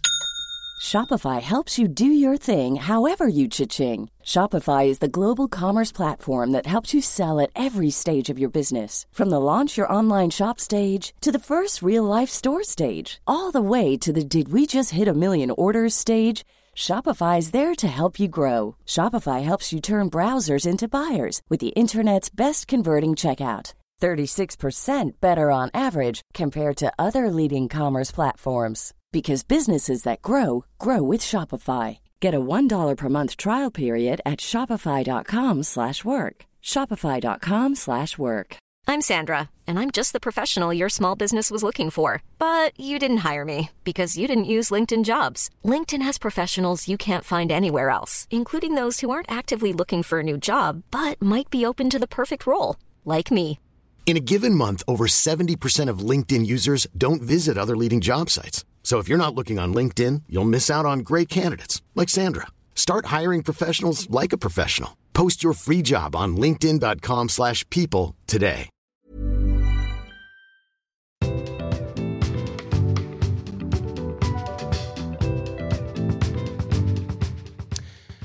On va faire la suite et la fin de euh, l'actu avec un petit peu d'IA. On a fait du Twitter, on a fait on va faire un petit peu d'IA. J'ai lu un article absolument passionnant sur l'industrie de la miniature YouTube. Est-ce que tu euh, sais un petit peu comment ça se passe pour les miniatures YouTube euh, et, à quel point les choses sont, sont, sont, ont été transformées euh, C'est alors la miniature YouTube, si je te dis ça comme ça a priori, qu'est-ce que tu en penses? C'est important, c'est un gros business? Bah, non, c'est important pour les créateurs parce que c'est un truc qui est un déclencheur de, de, trafic. Et, et, on sait que c'est un truc auquel ils, prêtent énormément d'attention depuis longtemps. Alors c'est vrai que euh, du coup ça pousse euh, tout euh, vers, enfin tu vois ça pousse tout vers une flèche qui va en haut et à droite quoi. Sur le, sur tu vois tout le monde est en mode super réaction genre oh bon Dieu genre tu vois évidemment parce que si je te fais juste un sourire gentil face à la caméra c'est pas sur ça que tu vas cliquer. Tu vas cliquer sur MrBeast qui dit oh my god je viens de distribuer 30 millions de dollars à deux mecs dans la rue. Euh, donc voilà, bon, ça c'est normal. Euh, mais le problème, c'est qu'évidemment, ça prend du temps de faire ces vignettes. Il euh, faut avoir, du, faut avoir soit des, des, dons en graphisme, soit un graphiste. Enfin, ça coûte du temps et de l'argent. Et là, évidemment, euh, avec des moteurs d'IA, avec des mid-journey, avec tout ça, tu peux en générer, mais alors à l'appel, parce qu'en plus, c'est quand même des gens qui font beaucoup de, de A-B testing, comme on dit, tu vois, qui, qui vont mettre euh, plusieurs vignettes pour voir laquelle marche fonctionne le mieux. Mais ça, c'est pas les seuls. Hein. C'est amusant parce que là, j'ai passé un petit peu de temps sur Netflix euh, cet été, et j'ai enfin convaincu mon épouse de regarder Le Parrain, qu'elle avait jamais voulu regarder mmh. en disant j'aime pas les films de gangsters. Je dis mais non, c'est pas un film de gangsters, c'est un opéra sur la famille, le parrain, tu vois. Euh, euh, et, c'est là que je me suis aperçu qu'à chaque fois que je repassais sur Netflix, euh, lui me présentait le parrain et le parrain 2 avec des vignettes différentes, avec Marlon Brando ou avec Al Pacino ou mhm. avec machin, etc., etc. Et c'est pas juste pour varier les plaisirs, c'est pour voir, tu vois, le, lequel, est, crée un, acte de clic. Bah, c'est exactement le problème euh, des et, vignettes. Et ils le font avec tout. Et bah, c'est exactement ça. Ouais. ouais. C'est le problème des vignettes sur YouTube, qui sont euh, les YouTubeurs, et on en a parlé dans l'émission, mais les, YouTubeurs vous le diront. Euh, quand on fait une vidéo, en fait, la vidéo est presque secondaire. La vidéo elle-même est presque secondaire dans le processus de décision et de production il faut passer du temps à chercher les mots-clés qui sont les plus recherchés, parce que YouTube est un moteur de recherche, hein, euh, on, vous l'a déjà dit, les mots-clés qui sont le plus recherchés, et déjà commencer à travailler ou avoir une idée du type de, de miniature, de thumbnail qu'on va faire. Et alors, il y a toute une industrie autour de tout ça, mais dans le processus de production, la plupart des gens vous disent, bah, ça prend la moitié du temps de faire ces deux choses, et le reste, l'autre moitié, c'est la vidéo. Donc la vidéo ne prend qu'une moitié du temps de production. Euh, et du coup, l'industrie du, euh, de la miniature est devenue hyper importante. Tu parlais de MrBeast tout à l'heure. Il semblerait que pour euh, il paye ses artistes de thumbnail plusieurs milliers de dollars et que euh, les thumbnails coûtent régulièrement des centaines voire des milliers de dollars à créer. Donc les artistes, eux, on en vient à notre sujet d'IA. Les artistes se plaignent de l'arrivée de l'IA. Eux, eux aussi, comme tout le monde, semble-t-il, parce que il y a des euh, outils qui sont en train d'être créés pour générer automatiquement des thumbnails de YouTube. Donc, c'est des outils d'IA. Il y a des choses qui s'appellent Alpha CTR, euh, je ne sais plus comment il s'appelait euh, à l'origine, CTR Hero, qui a été transformé en Alpha CTR, qui est dans, dans ses tout premiers stages. Hein, ça marche pas très bien, mais qui est spécifiquement designé pour créer des thumbnails sur lesquels on va cliquer. Comme Cédric le disait, l'importance du thumbnail euh, euh, est, énorme puisque quand on est en train de naviguer euh, sur YouTube, bah, la différence entre une vidéo et une autre, c'est pas le contenu de la vidéo, c'est la miniature et c'est ce qui va donner envie de cliquer avec le titre. C'est pour ça qu'ils sont tellement importants. Et donc le fait de d'avoir un outil qui vous crée une miniature qui a été entraînée sur des dizaines de milliers de miniatures à succès de vidéos qui ont fait plus de 1 euh, million, 2 millions, 10 millions de vues, eh ben, c'est un outil qui est hyper important et qui peut prendre le boulot des euh, créateurs de, miniatures dont c'est le ah travail. Et l'une des raisons, la raison principale pour laquelle je voulais parler de cet article, en fait, c'est une citation euh, d'une personne qui s'appelle, dont je vais retrouver le nom immédiatement, Avi Gandhi, euh, qui crée une newsletter sur l'économie de la création de contenu, qui dit Je pense que euh, la création de miniatures YouTube sera un travail du passé. Et plus généralement sur l'IA, il dit Je pense que human-made, donc créé par des humains, sera un signe de qualité pour les biens numériques de la même manière que fait à la main, handmade est un signe de qualité pour les biens physiques. Et j'ai trouvé cette réflexion particulièrement euh, euh, acute, euh, juste.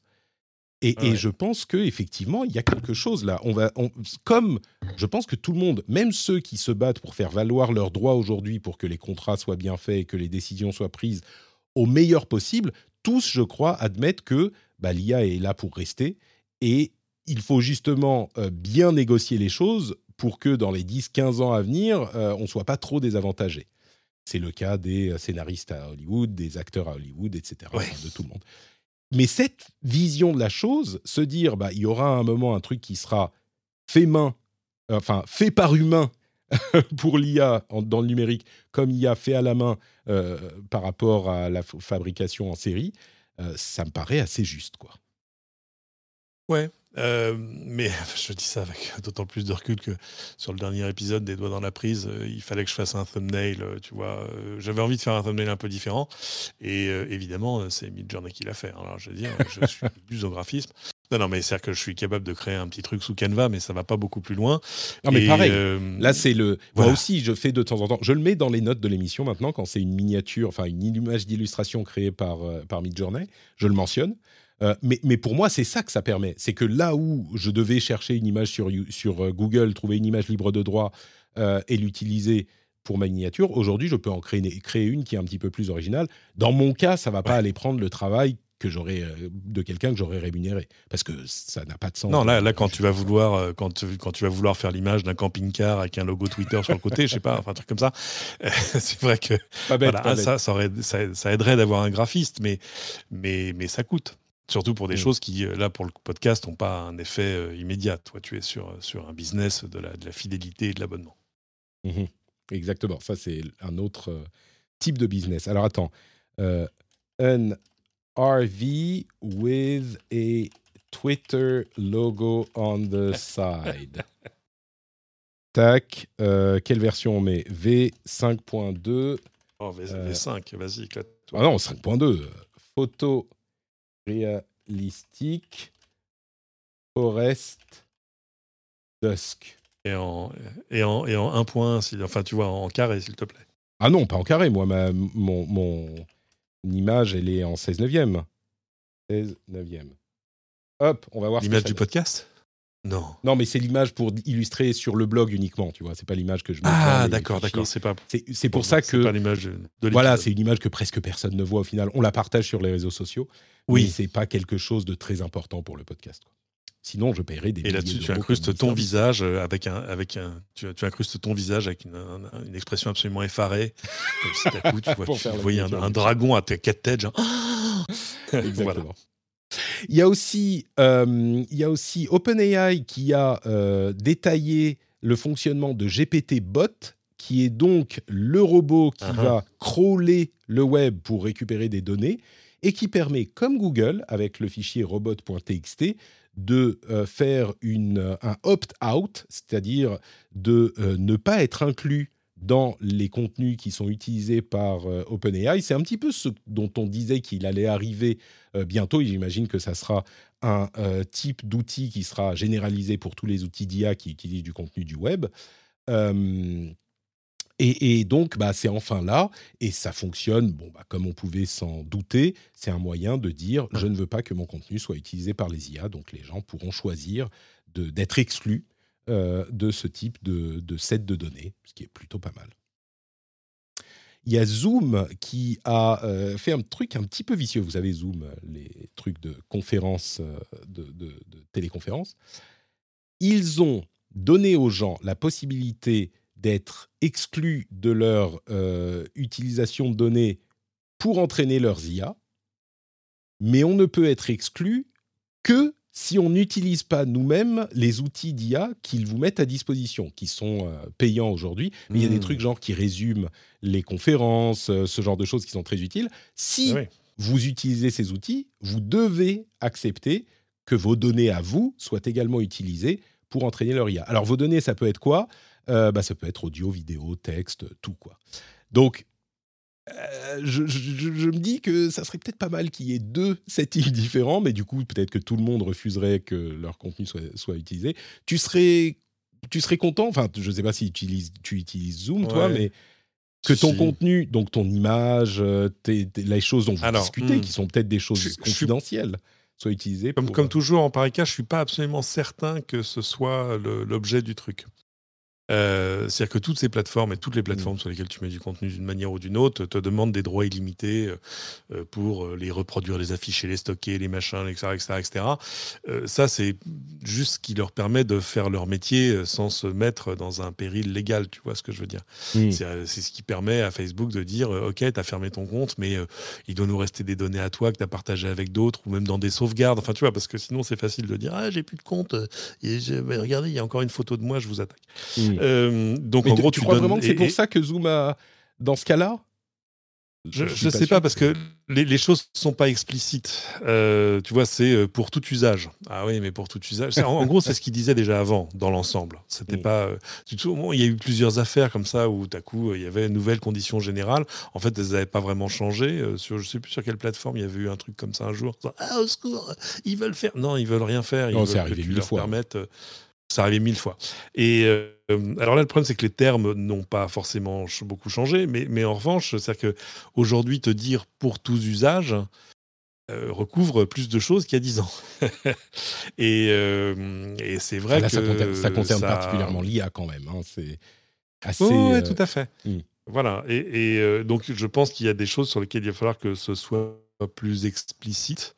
Euh, parce que euh, parce que ça pose souci. Mais c'est vrai, la tentation, elle est forte. C'est-à-dire que mmh. te dire attends, mais je pourrais avoir accès des milliers d'heures de trucs pour traîner. Euh, alors, pour entraîner quoi? Qu'est-ce que tu entraînes avec le contenu que tu partages sur Zoom? Euh, C'est compliqué parce qu'en plus, il y a quand même des garanties de, de, confidentialité. Euh. Je parle pas des, comptes Zoom gratuits, mais des comptes Zoom d'entreprise, évidemment, que dans ton contrat, tu as quand même un truc qui dit bah non, tu vois, par exemple, je sais pas, les documents que j'ai envoyés à mes collaborateurs, les machins, et puis les trucs bah qu'on dit dans les réunions, bah non, ça nous appartient, c'est pas, pas fait pour. voilà. donc, à creuser. Mmh. Mais je, peux comprendre la tentation, mais je pense que de fait, il va falloir que ce genre de conditions générales soit un peu plus explicite sur les. Sur les sur euh, euh, c'est des trucs qui parfois se vérifient devant les tribunaux en disant non mais attendez vous pouvez pas avoir un article ramasse tout euh, disant je fais tout ce que je veux avec mes cheveux tu vois non non ça marche pas comme ça euh, il faut, c'est quand, quand, quand, tu c'est, le truc du, RGPD, c'est de dire attendez, euh, on recueille le consentement de, de l'utilisateur, euh, mais c'est un consentement éclairé, c'est-à-dire qu'on lui, on lui dit assez précisément à quoi il est en train de consentir et à quoi ces données pourraient être utilisées, pas, pas, pas tout partout, surtout support in, in voilà. Eh bien, écoute, euh, l'IA peut également être utilisée pour des trucs encore plus intéressants que ça, comme par exemple le fait de d'espionner tes mots de passe. Je ne sais pas si tu as vu cette histoire, elle a été un petit peu mmh partagée, mais d'espionner tes mots de passe en écoutant le bruit que font les touches de ton clavier quand tu tapes dessus. Tout à fait. Ça, c'est un truc qui existe depuis. Enfin. Alors, en l'occurrence, non. en, écoutant le bruit des touches du clavier, non, ça, ça n'existait pas. C'est un, des chercheurs qui ont euh, révélé la chose là il y a, il y a quelques jours, même pas, il y a deux jours. Euh, et en fait, en écoutant directement dans la pièce le bruit des touches du clavier, alors il leur faut quelques euh, touches pressées pour avoir un modèle à la base, mais pas beaucoup, hein, genre 36, mmh ça suffit. Donc une quarantaine de touches pressées et ensuite, ils peuvent repérer n'importe quel mot avec une validité de 95% quand ils ont le micro dans la pièce. Donc tu te dis, ah, si mon téléphone a été hacké, euh, peut-être qu'ils peuvent repérer le mot de passe autrement si ton téléphone a été hacké, mais ils activent le micro. Ou même s'ils passent par Zoom, justement, la euh, fiabilité de la méthode ne tombe qu'à 93%. Ça reste quand même pas mal, tu vois. C'est des choses qui existaient, euh, c'est des choses qui existaient dans, l'espionnage avant. Hein. c'est euh, tu vois où on écoutait au travers de ta vitre, euh, etc. Où, justement on mettait des micros dans un truc. Et, et, c'était des choses. Alors c'était plus là on est dans l'automatisation du truc. C'est mmh mais mais c'était des choses qui existaient de manière un peu artisanale. Et j'avais lu des choses là-dessus c'était assez remarquable parce qu'évidemment, comment est-ce que tu entraînes ton, ton, oreille ou, ton système? Comment est-ce que tu sais que telle touche est telle touche? Tu peux pas mhm. demander à l'utilisateur de dire attends, appuyez sur E, ok, et sur Z Non, non. Euh, bah, L'avantage quand c'est sur Zoom, par exemple, c'est que si quelqu'un tape quelque chose dans le, dans le truc de chat, bah, tu sais ce qu'il a tapé euh, au moment où il a tapé. Quoi. Oui, oui, mais, mais euh, et là, il le faisait en fait de manière purement statistique, euh, en mmh disant voilà, dans telle langue, euh, les, lettres les plus courantes sont ça, ça, ça et ça. Exactement comme on essaie de le faire quand on fait du, de la cryptographie, qu'on essaie de décoder un texte qui a été encodé caractère par caractère. Mmh si tu fais juste de la substitution, bah c'est assez, c'est pas très compliqué de savoir que la lettre la plus courante en français c'est le E, puis machin, puis truc. Enfin bref, il y a des moyens statistiques de le faire, et donc ça existait déjà. Là, évidemment, on peut le faire avec une efficacité, une automatisation, etc. Ce qui m'a, euh, mais tout encore pour la, la double. Ouais, oui, euh, double authentification, voire euh, passkey ah et ce genre de technologies qui sont en train d'être déployées d'ailleurs, qui, qui mettent fin au mot de passe. Ce qui, ce qui m'a vraiment frappé, c'est le fait que bah, par Zoom, ça marche quasiment aussi bien. Donc, si tu es en train de dire Ah, attends, il euh, faut que je me log sur Google, tape, tape, tape, tape, tape pour mettre ton mot de passe. Bon, évidemment, si vous êtes, euh, si vous êtes euh, un habitué, vous allez utiliser un gestionnaire de mot de passe. Donc, idéalement, vous ne tapez pas votre propre mot de passe. Ouais. Alors c'est intéressant parce que c'est vrai que juste une chose, et là c'est une histoire perso, le, les systèmes qu'on a sont de plus en plus efficaces à à la fois pour euh, se souvenir de tes mots de passe à ta place, etc. Et puis aussi pour protéger l'accès à tes comptes les plus importants, d'où l'authentification, etc. Et ça, c'est vrai que ça marche génialement bien. Moi, il m'est quand même arrivé une mésaventure. C'est que euh, euh, c'est très chic, mais c'est très chiant. Mon téléphone est tombé dans le lac de Caume. et oh, diantre Fichtre Voilà, oh, diantre Accessoirement, j'avais une paire de lunettes qui a fini, au, qui, elle a fini au fond du lac. Non, non, il, a, il, a juste été, il est juste tombé dans... Exactement, j'étais en train d'attraper mes perles. Et, euh, Euh, non, mais il a, il, a, il a, juste fait plouf et je l'ai ressorti. Ouais. Euh, je pensais que voilà, tout irait bien, d'autant que c'est daté un, un iPhone, euh, de, je sais plus, 12, 13 Pro Max. Et, et, et, ben non, deux jours plus tard, j'étais en train de faire un truc dessus, à coup, l'écran s'est éteint. Oh. Donc j'ai un iPhone, ah oui, c'est triste, oui. Un iPhone qui fonctionne parfaitement, mais qui a plus d'écran. Et bah, faut faire maintenant, je, je vais vous faire un je vais vous faire un tuto, voire même un workshop, voire même, enfin, etc. Sur comment récupérer ses gestionnaires de mots de passe et ses, euh, comment tout récupérer, comment comment opérer un iPhone qui n'a plus d'écran. Le tactile fonctionne encore, il n'y a juste plus d'affichage. Ah oui, d'accord. Et alors il y a des moyens. Bah, tu te dis, non, écoute, je vais faire un backup, juste le, connecter à mon Mac, je vais faire un backup et je le restaurer. Il se trouve que j'avais un, un, iPhone de secours. Euh, et oui, mais quand tu connectes un iPhone à ton ordinateur, qu'est-ce qui se passe? Ton iPhone, te, ton iPhone te dit puis-je avoir confiance dans cet ordinateur accès, Oui, Donc tu, oui non. Tu, regardes Alors que tu, peux, tu peux à peu près deviner où est le oui non, donc tu dis oui. Après, il te demande ton code. alors là, bon, à six chiffres. Alors là, c'est un peu plus compliqué. Non, mais tu imprimes un euh, écran d'iPhone. Euh, Exact. Mais j'avais un autre iPhone à côté pour voir à peu près où pouvait. Enfin, l'enfer de l'enfer. Et il dit attendez, là, il y a une notification. Non, là, ça va pas être possible. et euh, alors, il y a des moyens, grâce entre autres à tous les moyens d'accessibilité qu'il y a sur euh, iPhone, mais ça existe aussi sur Android. Le truc, c'est qu'il va te lire ce qu'il y a à l'écran. En gros, tu tu te transformes en voyant. Et euh, tu transformes? Ah oui, en envoyant, oui, d'accord. Mais comment tu as fait pour l'activer, cette fonctionnalité de lecture d'écran? Ah, tu peux le faire avec Siri. Ah et voilà. ah non, non, mais c'est une histoire sans fin parce que je me disais, bon, euh, je vais l'emmener chez Apple, je vais le faire réparer, mm. machin, etc. Mais d'abord, j'aurais quand même récupérer les données, faire un backup. Et, et, puis surtout, tu dis, essaies de connecter sur un truc. Ah, très bien, allez chercher le code d'authentification qui est sur votre smartphone. bah oui, c'est ça. J'ai pas encore fini, hein, ça fait trois semaines. Je n'ose pas l'emmener euh, à la réparation parce que. Euh, bah parce que je, me dis, mais attends, si je perds les trucs qu'il y a dedans, je, suis sûr qu'il y a encore des choses dedans. J'ai passé dix jours sans pouvoir me connecter à un compte bancaire. Enfin, non, non, c'est euh, ça que tu dis, en fait, c'est chouette, le smartphone, ça fait tout, mais alors, oh, quand tu le perds ou quand la, tu conclusion, la conclusion, c'est la conclusion, c'est que les systèmes, ouais, bah, si, allez-y, parce que il y, y, y, a pire dans la vie, mais, mais euh, dans la conclusion d'abord, c'est quand on vous dit qu'un téléphone est étanche, euh, ouais, c'est que si ça n'avait pas été un téléphone étanche, évidemment, à l'instant où je l'avais sorti de l'eau, je l'aurais collé dans un paquet de riz. Enfin, tu vois, j'aurais pris les mesures habituelles. Sauf que là, on te dit, bon, c'est pas grave, tu peux me prendre, prendre des photos sous l'eau, ça va. ce qui est vicieux, eh bah, oui, il a marché pendant deux jours. Et puis Exactement, donc moi j'ai zéro souci, tu penses. Euh, donc voilà, mais alors si, d'abord, si, prophylaxie, faites un backup de votre smartphone. Backupez-le vraiment. Euh, que ce soit Android, que ce soit iOS, que ce soit machin, etc. Faites un vrai backup, faites-le régulièrement, parce que quand vous perdez vos, l'accès à tout, euh, c'est quand même. Euh, enfin, voilà. Je, suis encore en train d'écluser tous les messages qui sont tombés pendant que. Oui, accessoirement, j'avais une eSIM dans ce téléphone. ah oui La bonne blague. La bonne blague. Ah ben, ce, serait trop loin à te raconter, mais là aussi, il a fallu que j'apprenne à utiliser une appli orange sans les yeux. Enfin, c'était. non, non, c'est vraiment.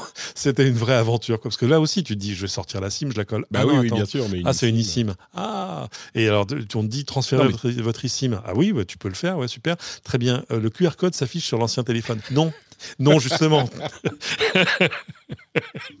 bon, écoute, euh, on va te souhaiter bon courage avec la fin euh, de cette histoire. on, va, couvrir les trois dernières news qui restent. D'abord, euh, il va y avoir un musée sur l'Holocauste dans Fortnite.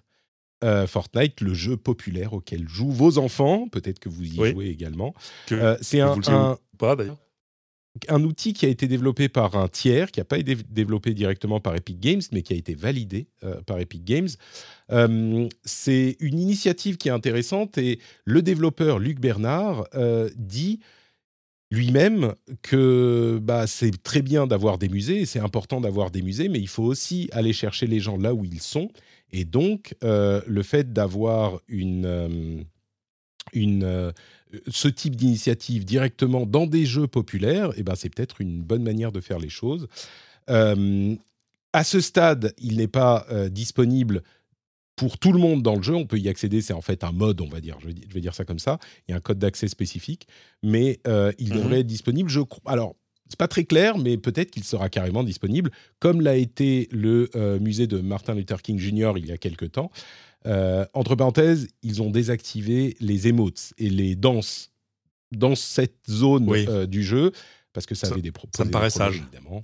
Euh, avec mhm. Martin Luther King. Il y a des règles dans Fortnite qui font par exemple qu'il y a certaines choses qu'on ne peut pas montrer, on ne peut pas montrer les camps, on ne peut pas montrer de corps de personnes décédées, etc. Donc tout n'est pas montré, mais ça, ça, prend la forme d'un vrai musée qu'on peut visiter. Alors, est-ce que beaucoup de gens vont aller le visiter en jouant à Fortnite? Peut-être que c'est même un moyen pour, euh, j'en sais rien moi, des ados, euh, de, de supplémenter leur éducation en, leur, euh, en, en, y allant avec eux dans, Fortnite. C'est une initiative que je voulais mentionner. Bonne idée. Amazon, initiative à mentionner également, fait un truc qui me surprend un petit peu. Amazon va désormais demander 30% des revenus publicitaires des, des, des, services qui utilisent leur box Fire TV. Fire TV, c'est une box comme l'Apple TV, etc. Euh, vachement bien d'ailleurs. Qui ah oui, elle est bien, elle te plaît. Ah oui. Je... il se trouve que j'en ai utilisé une sur une télé qui est dans la cave. Enfin, je mmh. faire rapide. Et ben parce que j'avais ça dans une boîte en disant ah oui tiens c'est vrai je l'avais je l'avais testé mais je n'avais pas été bien. Et euh, ça marche remarquablement bien. Euh, le catalogue d'applications est impressionnant. C'est d'une rapidité euh, non, vraiment, c'est. Et puis, Alexa dedans. Alors là, c'est la grosse, euh, la petite boîte carrée, le petit cube euh, Fire TV. non, c'est. non, non, vraiment, entre ça et Apple TV, mon cœur balance. À ce point-là. Pourtant, c'est marrant. non, non. Généralement, le matériel, le matériel Amazon, j'ai l'impression, mon impression qui est peut-être fausse, c'est que c'est pas du matériel justement de très haut de gamme, que c'est un petit peu, ça rame un petit peu. Là, tu me dis le, contraire. Très bien. Et eh ben écoute, ah, écoute, vraiment cette, cette box-là, ouais, ouais. Elle est bien. Euh, justement, ils vont donc demander à tous les services de leur Fire TV de leur reverser 30% des revenus, jusqu'à 30% dans certains pays, des revenus publicitaires. Ça me paraît quand même surprenant. Parce que 30% des revenus, alors les revenus, 30% des revenus sur les différentes plateformes, que ce soit App Store, console de jeux, etc., c'est commun. Mais des revenus publicitaires, ça veut dire que mmh. Euh, si on est un Netflix qui a un niveau, enfin un niveau d'abonnement avec revenus publicitaires ou Hulu, il y en a plein des services de streaming avec euh, revenus publicitaires qui sont avec un abonnement ou pas. Le fait de devoir donner 30% à Amazon, ça me paraît quand même. Alors le Fire TV, c'est pas un immense part de marché, mais je me demande si on n'a pas certains qui vont dire bon, écoute, euh, Fire TV, fuck, on, on, va plus être dessus, quoi. C'est, ça me paraît être extrêmement extrêmement, euh, comment dire, sévère.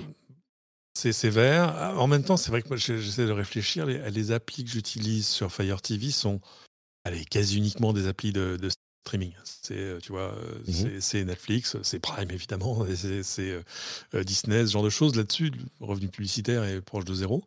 donc, pourquoi pas? J'essayais de regarder justement en préparant euh, quel était le, partage de revenus qu'ils faisaient avec, leur, euh, avec leurs développeurs. Alors, ils ont des trucs pour les, les, les, petits développeurs, j'ai envie de dire, euh, où ils sont à, je crois que c'est 80-20.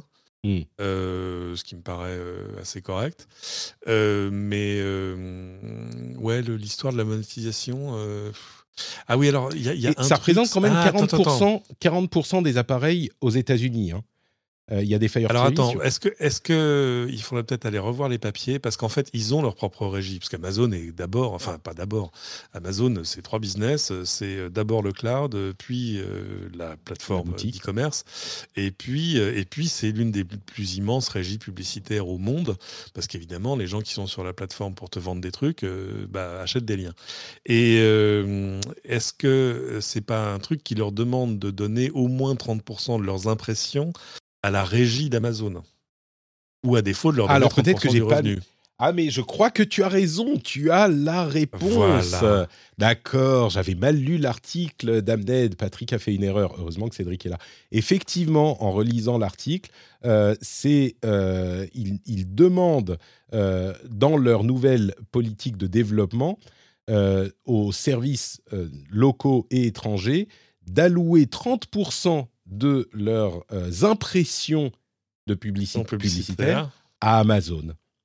Bon, ça reste, ça veut pas dire qu'ils vont donner 30% des revenus parce qu'ils vont se partager avec Amazon.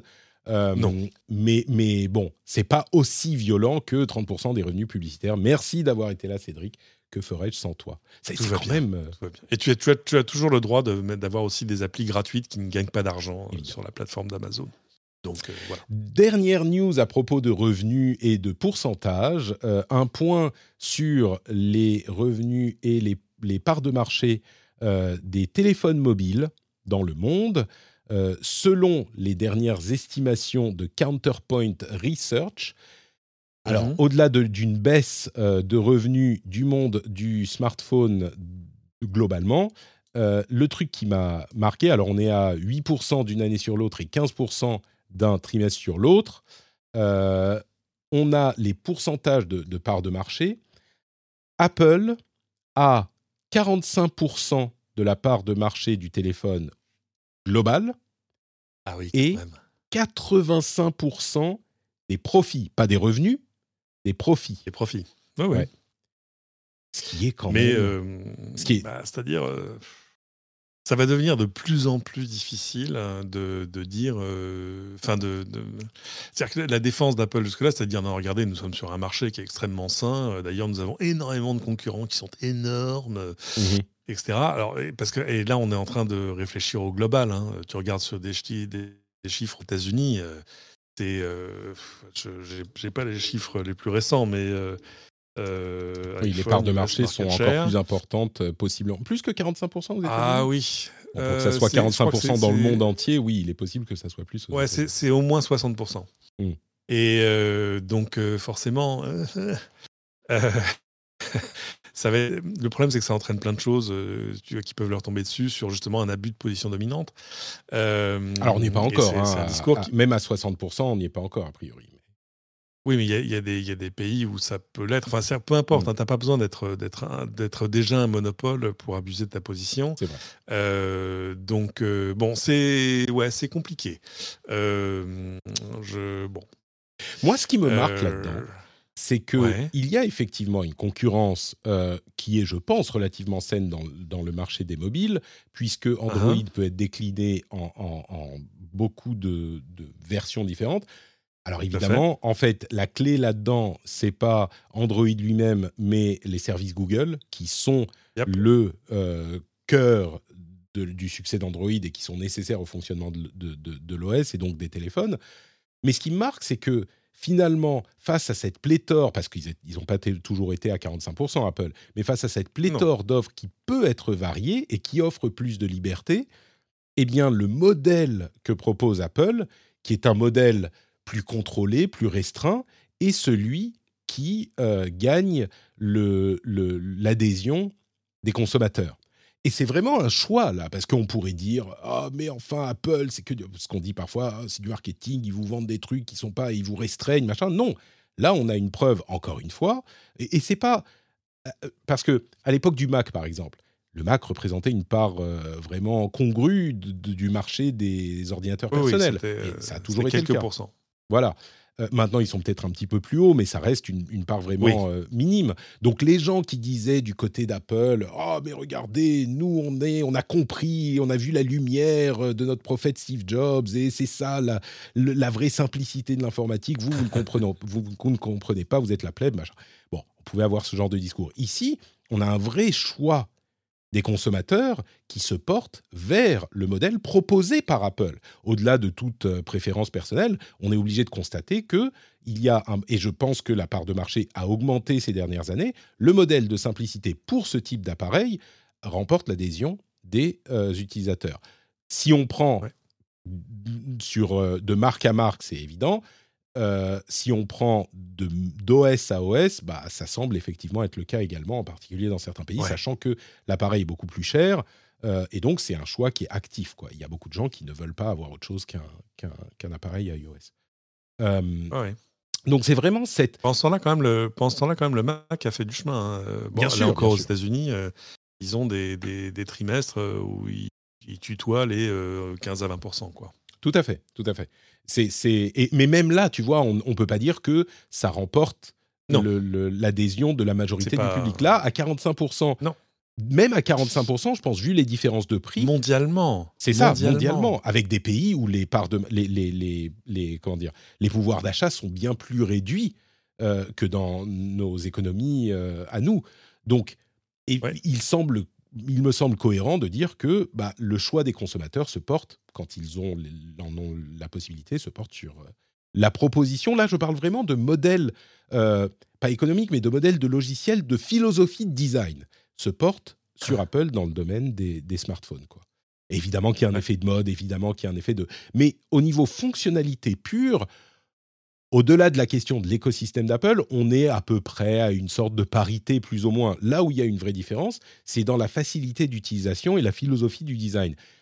Et vraiment, la résistance que fait Apple depuis 15 ans avec l'iPhone et la manière, même plus que la résistance, la manière dont ils se sont imposés ah dans ce marché, ils l'ont créé et ils se sont imposés face à des alternatives euh, différentes, moins chères, eh ben, ça me semble montrer que vraiment il y a une préférence et même des amis assez anecdotiques, mais j'ai un certain nombre d'amis qui étaient il y a quelques années des défenseurs ou plutôt qui préféraient euh, les appareils du type Android qui aujourd'hui disent bon bah je suis passé par Apple parce que c'est plus fiable, c'est plus simple. Il y a l'écosystème qui est pratique avec les euh, iPhones ou machin, les, les, AirPods ou ce genre de choses, mais d'une manière générale, bah, ils se disent juste c'est plus facile. Donc j'ai pas envie de m'emmerder, je prends un iPhone et c'est exactement. C'est là où ils ont gagné, je pense, et, j'en suis le premier témoin parce que moi aussi j'étais super fan d'Android pendant très mm. longtemps parce que euh, plus customisable, moins euh, la liberté, tu vois, moins il y a des petits trous, euh, il y a des petits trous sur les côtés de ton vélo, enfin tu vois c'est moins le côté on te prend par la main, tu le branches sur l'ordinateur, d'un coup tu peux aller explorer le système de fichiers qui est à l'intérieur mm. et l'appareil te dit pas non ça c'est pas chez toi, mm. enfin etc il y a mille raisons. Et euh, certaines applis qui ne pouvaient fonctionner que sur euh, machin et pas sur iOS. Euh, et avec le temps, là où Apple est très fort, c'est sur la fidélisation et sur le fait, disons-le, de t'enferrer dans, ton dans son écosystème. Que, de fait, tu te dis, ah, regarde là, le, nouveau Samsung, il est vraiment super. Ah, j'ai testé. Ah, il prend des photos vraiment meilleures que l'iPhone en plus. Enfin, voilà. Ah ouais, non, attends. Ah oui, mais alors il va pas. Non, mais alors il va pas retrouver mes AirPods. Euh, enfin, il va pas. Enfin, tu vois, à coup, c'est on, se retrouve dans une espèce de, de, légère fainéantise en disant oh non, attends, il va falloir que je reprenne tout du, début. Alors qu'en fait, le mécanisme dans l'autre sens existe moins. C'est-à-dire que si tu es euh, dans un environnement euh, très très Google, ce que je suis aussi, euh, migrer ton, ton, ton, ta vie vers iOS euh, est à peu près sans douleur. Tu vois, tu installes mm. les trois applis qu'il faut, le machin, etc. Et tout se remet à fonctionner comme avant. Euh, alors que l'inverse, c'est pas vrai. On attend encore. Hein, souvenez-vous, euh, Steve Jobs, quand il était encore vivant, nous a dit que FaceTime serait une appli ouverte. enfin, il nous a dit que ce serait une appli de standard. Enfin, il, oui, oui non, il a dit que ça serait de l'open source. Il a dit qu'ils allaient open sourcer FaceTime pour amener la vidéoconférence au monde. Enfin, qu'en gros, ce serait partout. Voilà, que, que les plateformes ne seraient pas un obstacle. Et accessoirement, pendant un temps, on a même euh, longtemps euh, espéré que, que, iMessage, enfin que Messages sur iOS devienne aussi, euh, qu'on le voit arriver sur Android. Mais justement, ils se sont aperçus que c'est d'une telle puissance de, que tu sois la seule bubule verte dans une conversation. la honte, ça va la honte, c'est pire que la particule de Twitter, ça. C'est exactement ça. C'est exactement ça. Euh, que voilà, c'est d'une puissance. Euh, voilà, la, puissance de l'écosystème, c'est une, très belle illustration. Euh, et c'est vrai que c'est problématique pour les autres constructeurs parce que parce que tu l'as dit, 85% des revenus, enfin pas des revenus, mais du des, bénéfices, des profits, oui, des profits. Dans des profits. Enfin, c'est fou quoi. Bah, malgré tout, et je sais pas si tu l'as dit, on est sur un marché qui stagne voire même régresse. Oui. Tout à fait. il, se, vend aujourd'hui moins de smartphones qu'avant. Bah oui, parce que il y a plein de raisons à ça, hein, mais c'est vrai que les avancées sont moins évidentes euh, que. Ah bah tu disais tout à l'heure, je sais plus si j'ai un 12 ou un 13, tu vois, ça c'est un, crime. Tu vois, exactement ça. Capital. Et... je pense que je, y a je, pense que je vais être forcé d'acheter un 15 maintenant, mais. Bah oui, pour savoir, euh, parce que comment tu veux, comment tu veux savoir Ah non, parce que ton écran. Parce que du coup là, j'ai un truc de secours qui est un 12 Pro. quelle honte Mais, mais tu vois, c'est. Mais non, moi j'ai un 12 C'est amusant parce que je me disais ah il est un peu vieux, mais non il est pas vieux du tout, il a trois objectifs marche d'enfer. Ben oui, non mais pareil, moi j'ai un 12 Pro. J'ai un 12 Pro, euh, je me demande, ça me fait vachement envie quand même de, prendre un nouveau. Je me demande si je vais quand même en prendre un. Ça me faisait envie l'année dernière et puis j'ai laissé passer. Mais bon, il y a eh le. Ben, truc, euh, Exactement pareil. Je me disais, est-ce que je prends un 14 euh, hmm. Objectivement, non. Enfin, je voilà, je voyais pas le, saut quantique. et Là, sur le 15, c'est vrai, USB-C. Voilà, c'est ça. Tu dis, bon, bah, on va tous. C'est l'excuse, tu sais. Tu te dis. c'est l'excuse. C'est, oh, ça va être plus simple. Sage, voilà, on va pouvoir sortir de Lightning. ça pas de sens. Ouais, trois ans, tu te dis c'est bien, je suis un garçon vertueux, j'ai fait durer mon smartphone, bon, jusqu'à jusqu'à un, épisode récent, mais, mais euh, voilà, donc c'est bien, j'ai arrêté de changer tous les ans de mmh. smartphone comme un couillon, euh, même si, enfin, faut se le dire, c'est pas très grave de changer de smartphone, il faut juste prendre l'ancien et pas le mettre dans un tiroir, envoyez-le sur back market, sur ailleurs, parce que le marché de l'occasion a besoin, le marché de l'occasion souffre d'un problème d'offre. Euh, donc, euh, vous pouvez changer de smartphone, il faut juste s'assurer que votre smartphone existant ait une seconde vie. Euh, mais voilà, ce que je veux dire, c'est l'explication du, marché un peu en baisse. Bon, il y a des choses sur la consommation, sur machin, sur l'inflation, sur ce que tu veux. il y a aussi le fait qu'on a des smartphones où, si tu veux, le bon qualitatif et, fonctionnel d'une année sur mmh. l'autre est moins évident que ça n'a été il y a 10, il y a, ah, ans. et, et, où en plus, on a des smartphones qui durent intrinsèquement plus longtemps qui résiste mieux au choc, qui résiste mieux à l'eau, dans certaines limites, et, euh, etc. Donc, euh, félicitons-nous d'avoir des téléphones dont on a moins besoin de changer. Écoute, il n'empêche, je t'avoue que euh, j'ai quand même hâte qu'arrive le mois de septembre et les conférences d'Apple septembre-octobre. Pour parler un petit peu de, de, device et de nouveaux OS et de nouveaux appareils plutôt que. L'IA encore, ça va, c'est sympa, mais Twitter. ouais. J'ai fait, un, j'ai fait un truc pas sympa sur Twitter. Je me suis moqué d'un article sans même aller le lire. C'est un oh article de Phone Android qui est pas mon site préféré et qui c'était vraiment du, du pur, euh, du, c'était du, du putaclic de, de, bas étage. Ils ont fait un article intitulé du, un, un truc du genre euh, Le prochain iPhone pourrait prendre de meilleures photos. j'ai pas pu résister. J'ai fait Thank you, Captain Obvious. Tu vois, c'est ce genre de. Euh, et tu as donc diffusé leur, euh, leur article, tu as contribué à, leur, à ce type de business économique. Mais tu sais, tous ces sites qui sont spécialisés sur ce genre d'actualité, de, évidemment, là, bah, c'est la dèche. Euh, on est au milieu de l'été, il n'y a pas d'infos, tout le monde est en vacances. Donc il faut trouver. Mais, mais ils font tout ça. Il je, y en a plein qui font du genre cette euh, fonctionnalité de Google euh, comparable à celle de ah iOS arrive enfin sur Android, tu vois, alors que c'est un truc spécial. Oui, bien sûr. Ah, bon. Mais bon, tu sais quoi on va euh, très bientôt pouvoir en parler, mais c'est pas encore le cas. Et pour nous, c'est la fin de l'épisode, fin de l'épisode qui a été bien rempli. Merci beaucoup, Cédric. Avant de se quitter, je voudrais vous encourager encore une fois à aller sur patreon.com slash rdvtech pour soutenir l'émission financièrement avec des sous-sous. Si vous le pouvez, ça serait super sympa. Et vous pouvez également aller suivre euh, Cédric et l'écouter, par exemple, dans les droits Par exemple dans, les doigts dans la crise. les, ah merde, attends, oh, je, le dépose oh, tout de suite. Celui-là, il doigts dans la crise, il est très très très bon. J'ai toujours voulu faire un podcast sur l'économie, les doigts dans la crise. C'est très très bien. Euh, non, les doigts dans la prise, la ah, prise, ce podcast sur, le, sur, le, sur la voiture, la voiture électrique, etc. etc. Euh, euh, ça, vous le trouvez sur toutes vos plateformes habituelles. Et puis, à Cédric sur, sur X. Retrouvez-moi sur X. Je voyais le tweet d'un ami qui dit Ma femme m'a fait un copier-coller de notre relevé bancaire en disant C'est quoi cet abonnement X Premium? Non, chérie, c'est Twitter. Ah, d'accord. Mais tiens, à ce propos, ça me donne l'occasion de dire que euh, autant il y a beaucoup de choses que j'aime pas euh, avec ce que fait Elon Musk de Twitter, autant le nom X, on en a quand même dit beaucoup. Genre, oh, regarde, c'est des trucs de euh, site. La destruction de la valeur de la marque Twitter et de, du mot tweet ah est, incommensurable. Ça, on est complètement d'accord. Pour moi, c'est un changement ridicule qui a été fait de manière ridicule. Enfin, ça n'a pas de sens.